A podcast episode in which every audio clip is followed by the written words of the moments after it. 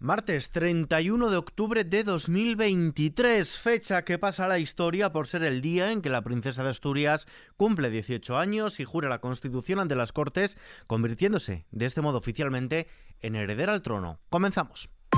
ISFM Noticias con Ismael Arranz. ¿Qué tal? Así ha jurado la princesa Leonor la Constitución. Juro desempeñar fielmente mis funciones guardar y hacer guardar la Constitución y las leyes, respetar los derechos de los ciudadanos y de las comunidades autónomas y fidelidad al rey. El rey Felipe VI ha recordado este martes a la princesa de Asturias que los principios y valores de la Constitución que hoy ha jurado deben prevalecer en todo momento sobre cualquier otra consideración. Ha destacado lo que simboliza la corona, la unidad y la permanencia de España. En su intervención al inicio del almuerzo celebrado en el Palacio Real con motivo del juramento de la Constitución de su primogénita, que hoy, como decimos, cumple 18 años, el jefe del Estado ha señalado lo relevante de esta jornada llena de significado para España y su historia. Su deber, como también es el mío, es cumplir y respetar nuestra Constitución. Y ese deber prevalece en todo momento sobre cualquier otra consideración. Señoras y señores, la Constitución de 1978, que ha jurado hoy la princesa de Asturias, trajo a España la libertad y la democracia. Además, ha querido también tener palabras para quienes le van a apoyar en su camino. Querida Leonor, no estarás sola en tu camino. En tu familia encontrarás el necesario apoyo más personal y el conjunto de los españoles a los que te debes sabrá reconocer tu entrega y dedicación con su aliento y su afecto. El monarca ha destacado lo que simboliza la corona, como decimos, la unidad y permanencia de España y ha recordado las palabras que a él mismo le dirigió antes de prestar su propio juramento como príncipe heredero hace casi 38 años, el entonces presidente del Congreso de los Diputados, Gregorio Peces Barba, para quien también ha tenido un recuerdo la actual presidenta del Congreso, Francina Armengol. Hace 37 años, Gregorio Peces Barba acompañaba a vuestro padre en este acto crucial. Hoy soy yo quien tiene el privilegio de acompañarla y en su honor repetiré las palabras que aquel día pronunció el presidente. Las Cortes Generales acaban de recibir el juramento que vuestra Alteza ha prestado en cumplimiento de la Constitución como heredera de la corona. Viva la Constitución, viva, España, viva rey. Después de haber recibido en el Palacio Real el collar de Carlos III en manos de su padre, el rey Felipe VI, la princesa de Asturias, doña Leonor, ha garantizado en el Palacio Real que servirá a los españoles con respeto y lealtad, así como con total dedicación y una entrega sin condiciones. Les ha dicho también una petición, confíen en mí. Me debo desde hoy a todos los españoles, a quienes serviré con todo, en todo momento con respeto y lealtad. No hay mayor orgullo. En este día tan importante que voy a recordar siempre con emoción, les pido que confíen en mí, como yo tengo puesta toda mi confianza en el futuro de nuestra nación, en el futuro de España. Por su parte, el presidente del Gobierno en funciones, Pedro Sánchez, ha garantizado a la princesa Leonor la lealtad, afecto y respeto del Ejecutivo ante la tarea que le corresponde como heredera de la corona. El futuro se escribe con, con cada acción y también con las decisiones que tomamos. Y hoy ese futuro se ve enriquecido por el papel que vuestra Alteza comenzará a desempeñar a partir de ahora. Las instituciones de una democracia ganan su estatura no solo por su historia, que también, sino por su capacidad de servir al bien común, un precepto que estoy convencido guiará vuestro camino. Unos actos que han contado con las destacadas ausencias del presidente de la Generalitat de Cataluña, Per Aragonés, del Endacari Vasco, Iñigo Urkullu. Ha faltado también la presidenta cántabra, María José Sáenz de Buruaga, del Partido Popular. Ausencia, además, la de tres ministros, Irene Montero, Ione Belarra y Alberto Garzón, algo que ha lamentado el presidente del Partido Popular, Alberto Núñez Feijóo. Desde el Gobierno y desde los socios que vienen apoyando al gobierno, hay un boicot a este acto que yo lamento profundamente.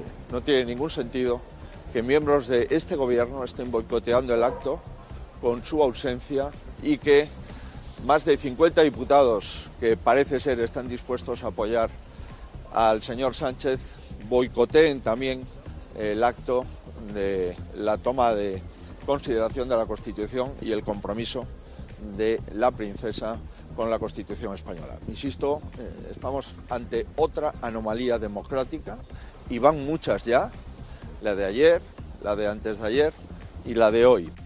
Mientras tanto, la jornada nos deja también otras noticias. Desde Ferraz, fuentes de la dirección del PSOE aseguran que desde el próximo domingo cualquier día es bueno para celebrar la investidura de Pedro Sánchez en el Congreso y señalan que la ley de amnistía exigida por Junts y Esquerra se registraría antes, en cuanto se cierre el acuerdo con el resto de grupos parlamentarios. La portavoz del Govern, Patricia Playa, ha reclamado este martes que una eventual ley de amnistía debe incluir a todos los represaliados políticos, dice entre ellos también la causa relacionada con Tsunami Democratic, por lo que ha reclamado Junts y Esquerra coordinación del independentismo en las negociaciones. La fotografía del secretario de organización del PSOE, Santos Cerdán, con el expresidente catalán Carles Puigdemont el lunes en Bruselas, evidencia los avances de las negociaciones para la investidura, al menos en el caso de Junts. Una foto que hoy desde el gobierno no han querido valorar, pero sí que lo han hecho desde la oposición. Escuchamos a Alberto Núñez Feijo.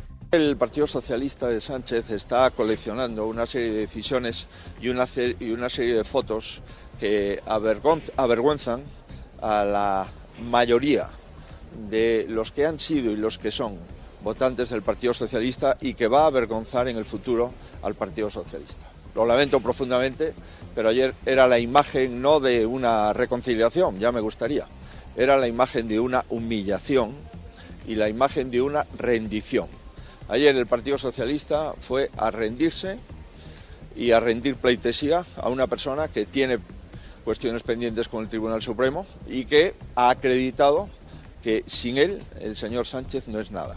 Cambiamos de asunto. El Supremo descarta que el Estado tenga que indemnizar a los empresarios por la pandemia. La Sala de lo Contencioso Administrativo del Tribunal Supremo ha dictado la primera sentencia que resuelve un recurso por responsabilidad patrimonial del Estado por los cierres y suspensiones aplicados al sector de la hostelería y la restauración durante la pandemia, descartando de este modo que el Estado tenga que indemnizar a empresarios y autónomos por los daños ocasionados por las restricciones durante los estados de alarma decretados durante la pandemia de la COVID-19 y que posteriormente fueron anulados. Y hablando de la pandemia, el ex primer ministro británico Boris Johnson abogó porque la gente mayor se contagiara a fin de evitar confinar al resto. Así lo ha revelado este martes la investigación oficial sobre la crisis sanitaria a través de unos apuntes del entonces asesor científico Patrick Balance que indican que el antiguo líder conservador pensaba que los ancianos debían sacrificarse para proteger a los más jóvenes.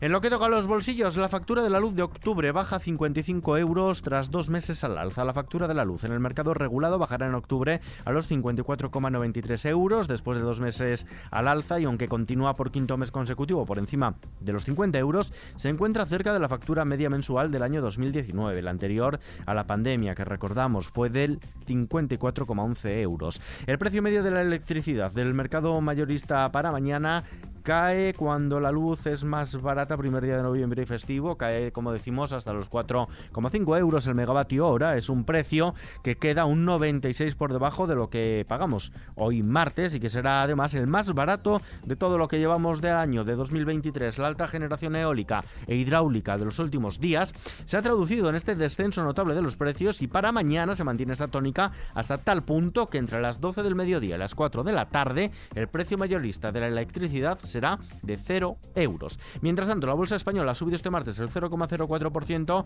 una limitación de las subidas afectada por la caída de la mayoría de grandes valores. El IBEX 35 cierra en los 9.017 puntos. Balance de fin de mes, en octubre ha bajado el 4,36%, es la mayor caída mensual desde septiembre de 2022. En el año acumula una subida del 9,5%. Banco Santander ha liderado hoy las pérdidas, con una caída cercana a los 3 puntos porcentuales, seguida de Repsol e Inditex. El euro se cambia por un dólar con 6 centavos.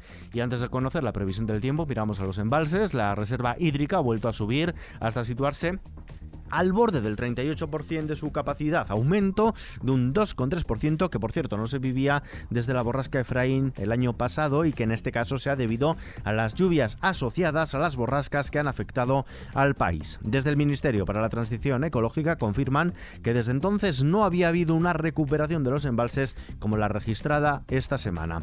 Vistazo ahora ya sí a la previsión del tiempo.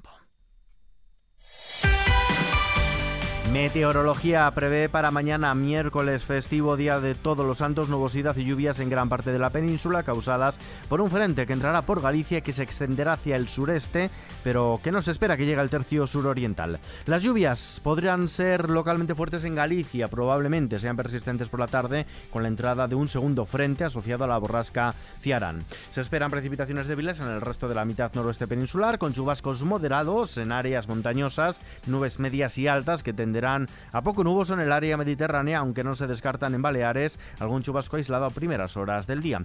En Canarias, intervalos nubosos y posibles precipitaciones débiles. Las temperaturas mínimas subirán en los tercios noroeste y norte de la península y en las Canarias orientales. Las máximas aumentarán en la península y Baleares, aunque habrá un descenso ligero en el tercio norte. Y terminamos.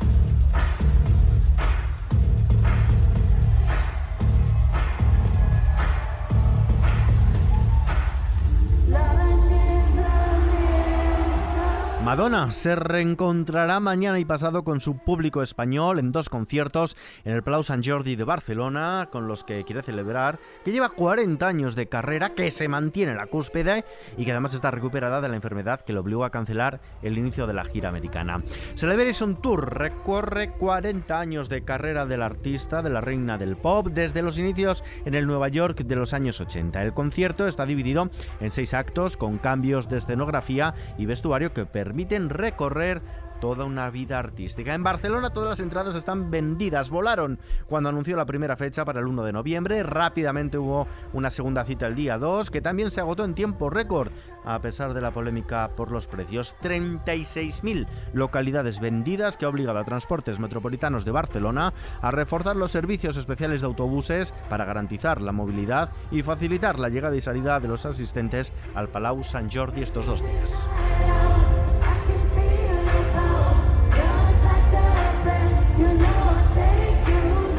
Con esta noticia que está ampliada en nuestra web xfm.es nos despedimos por hoy, pero la información continúa actualizada las 24 horas del día en nuestros boletines de XFM y también en nuevos episodios de nuestro podcast XFM Noticias. JL García en la realización, un saludo de Ismael Arranz, pasen una terrorífica noche de Halloween, hasta la próxima.